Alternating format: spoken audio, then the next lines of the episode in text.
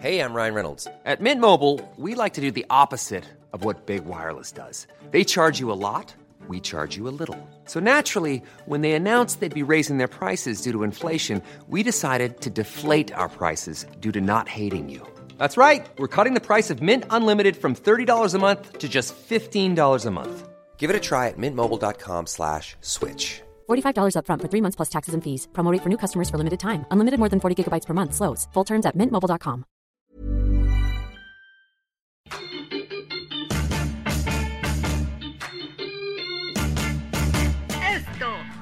diario de los deportistas.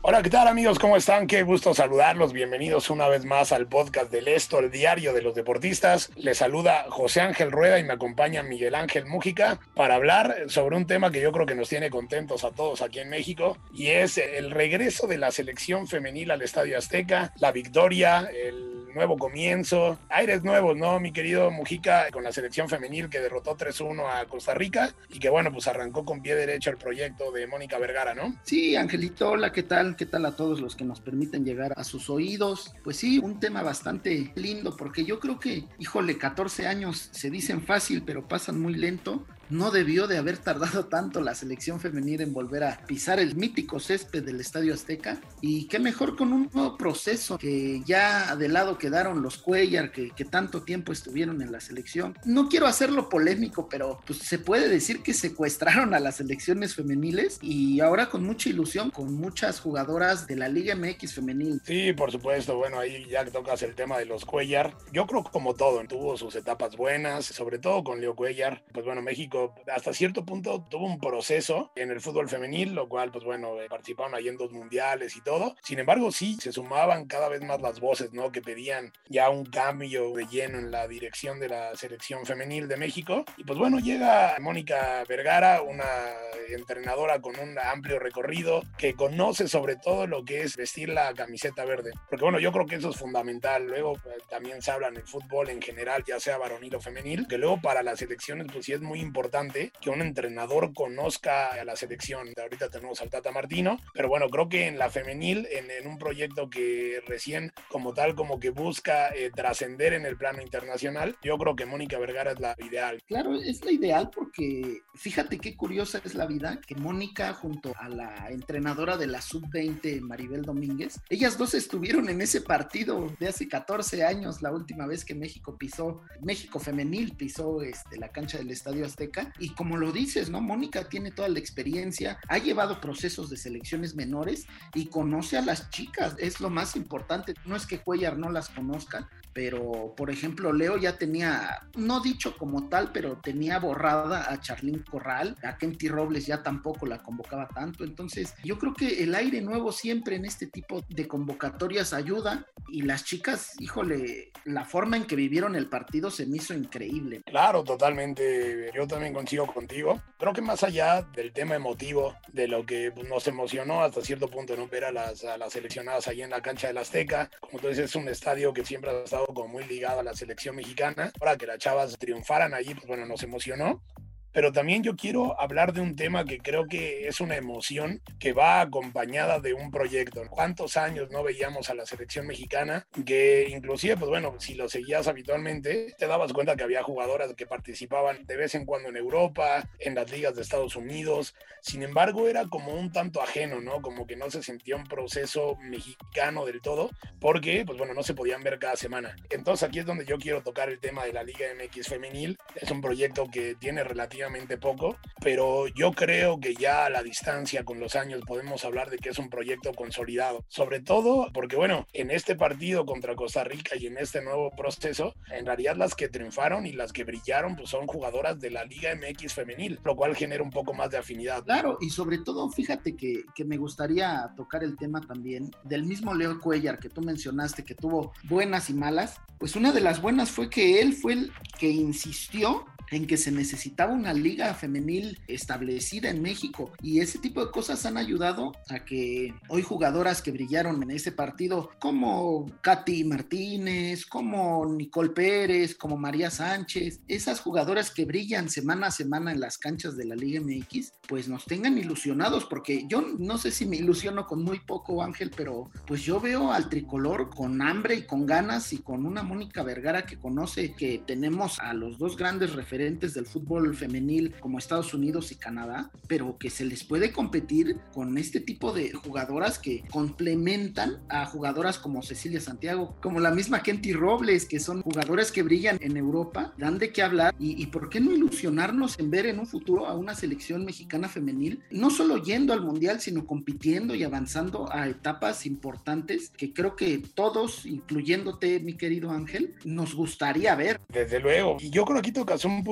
importante, Miguel, el, el, aspecto de que, digamos, ahora jugadoras, como bien mencionaste, como Katy Martínez, como la propia Alison González del Atlas, que bueno, que desde el torneo pasado, la verdad de que para los que les gustan las emociones y los goles, pues bueno, ambas han mantenido una pelea eh, brutal, ¿no? Por eh, coronarse como campeonas de goleo. El torneo pasado, pues bueno, se lo llevó Katy Martínez, este van en el mismo camino. Pero bueno, yo creo que eso es fundamental, ¿no? El hecho de que ahora ya no solamente te tienes que aferrar eh, al talento de Charlín Corral, eh, futbolistas que, bueno, que todo el mundo sabemos que son consolidadas, sino que ahora, eh, como tal, en este momento, Mónica Vergara tiene un universo de futbolistas a las cuales apelar para poder armar un proyecto que yo creo que, bueno, va precisamente eso que tú mencionas bien, ¿no? Que es, pues bueno, la trascendencia internacional. México, con Cuellar, tuvo cierta etapa de, pues digamos, una estabilidad. Se clasificaron a dos mundiales de forma consecutiva. El mundial pasado el de Francia 2019 no se pudo clasificar. Y ahora pues bueno la idea es meterse al mundial de Australia y Nueva Zelanda el cual se desarrollará en el 2023 y aunque como tú bien mencionas creo que es complicado por el amplio talento que hay en CONCACAF acá sí podemos hablar de que la CONCACAF digamos es el quien lleva la batuta en el fútbol femenil eh, con selecciones como Canadá y Estados Unidos. Pero bueno yo creo que México tiene como que la esperanza de poder clasificar y volver a tomar esa estabilidad y pues bueno conseguir esa ansiada victoria, ¿no? Que se ha negado en los mundiales,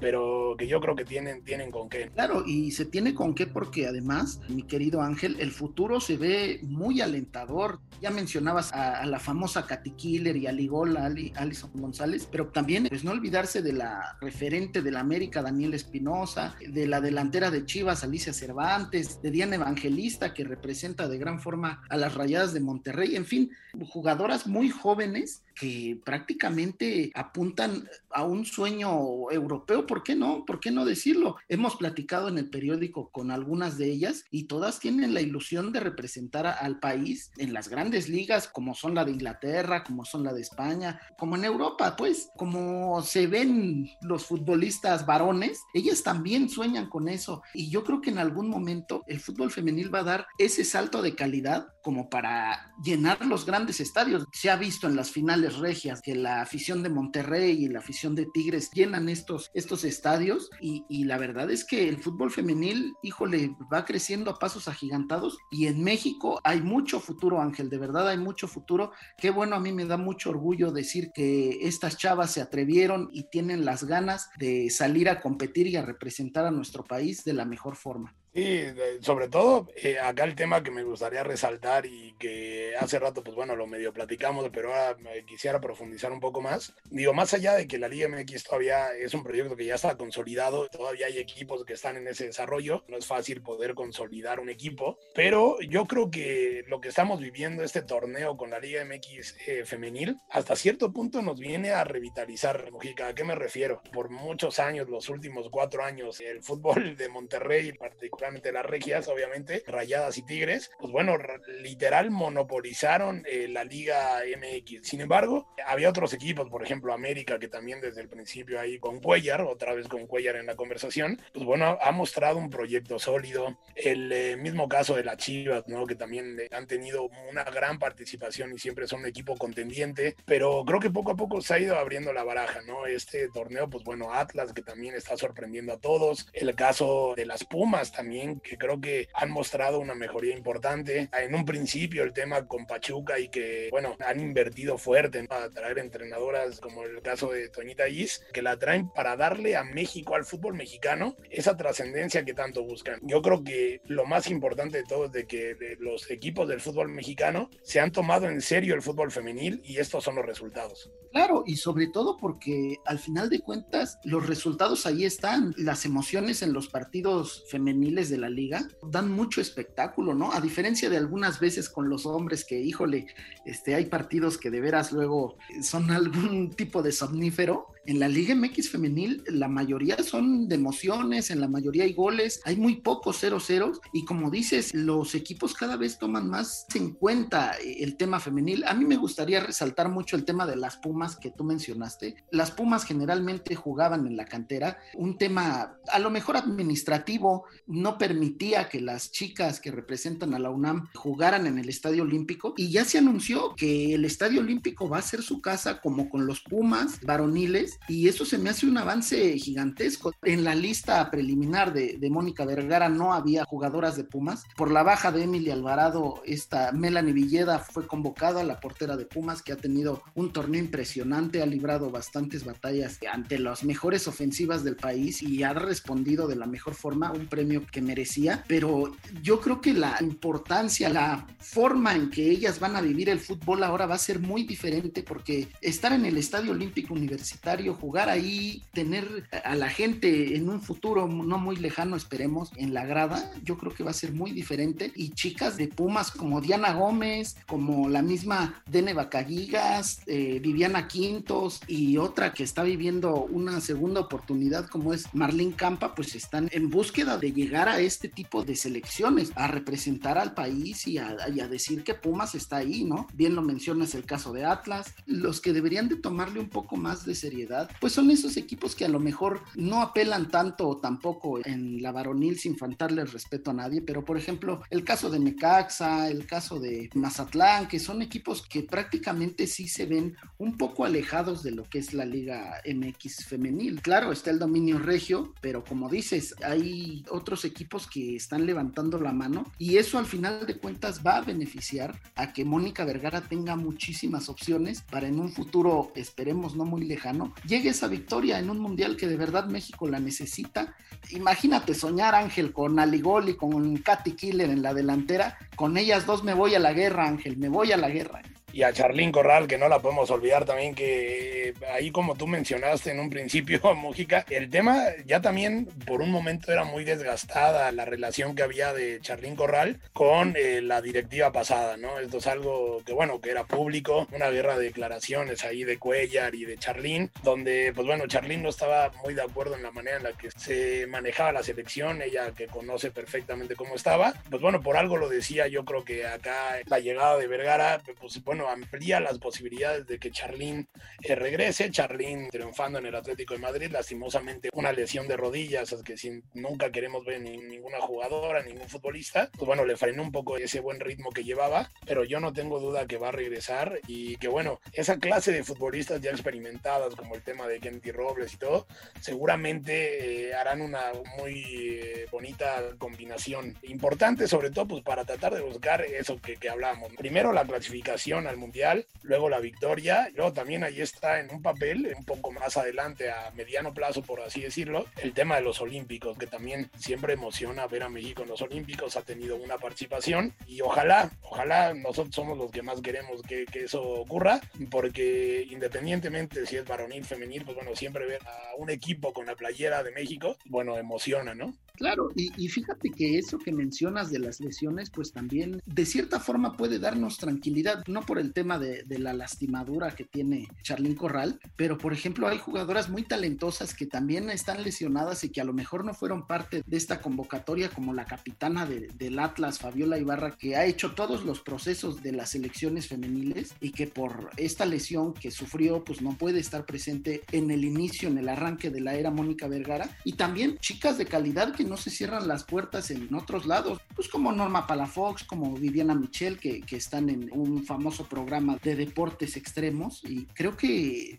el talento en México es bastante, Ángel. Yo la verdad te lo digo, me siento muy ilusionado. Espero que Mónica Vergara sepa llevar de la mejor forma a todas estas chicas que tienen esa hambre, esa pasión por el fútbol y que estemos hablando de el inicio de una era, pues la era dorada del fútbol femenil mexicano sería fantástico, ¿no? Desde luego yo creo que están todos los elementos disponibles sobre la mesa y pues bueno, solamente el tiempo lo dirá mi querido Mujica y pues bueno, hablando del tiempo, nosotros ya vamos llegando al final, pero antes venga, aviéntate las recomendaciones de siempre. Claro, Ángel, pues los invitamos a seguirnos y a escucharnos en las diversas plataformas como Spotify, Deezer, Google Podcast, Acast, Apple Podcast y Amazon Music. Además, escríbanos en podcast.com.mx y síganos en arroba podcastom. Angelito, pues yo estoy muy ilusionado. Ojalá la gente nos comparta todas sus capturas, nos comparta a todos lados donde nos estén escuchando. Y aquí estaremos la próxima semana, ¿no? Bueno, así es, mi querido Mujica, muchísimas gracias. Y hablando de recomendaciones, le recomendamos el podcast Economía Pesada con Luis Carriles y Mario a la vez. Se lo recomendamos mucho. Y nosotros llegamos al final. Agradecemos a Mitzi Hernández y a Natalia Castañeda en la producción. Y nos vemos la próxima. Muchísimas gracias por escucharnos. Que estén muy bien. Se despide ustedes, José Ángel Rueda. Esta es una producción de la Organización Editorial Mexicana.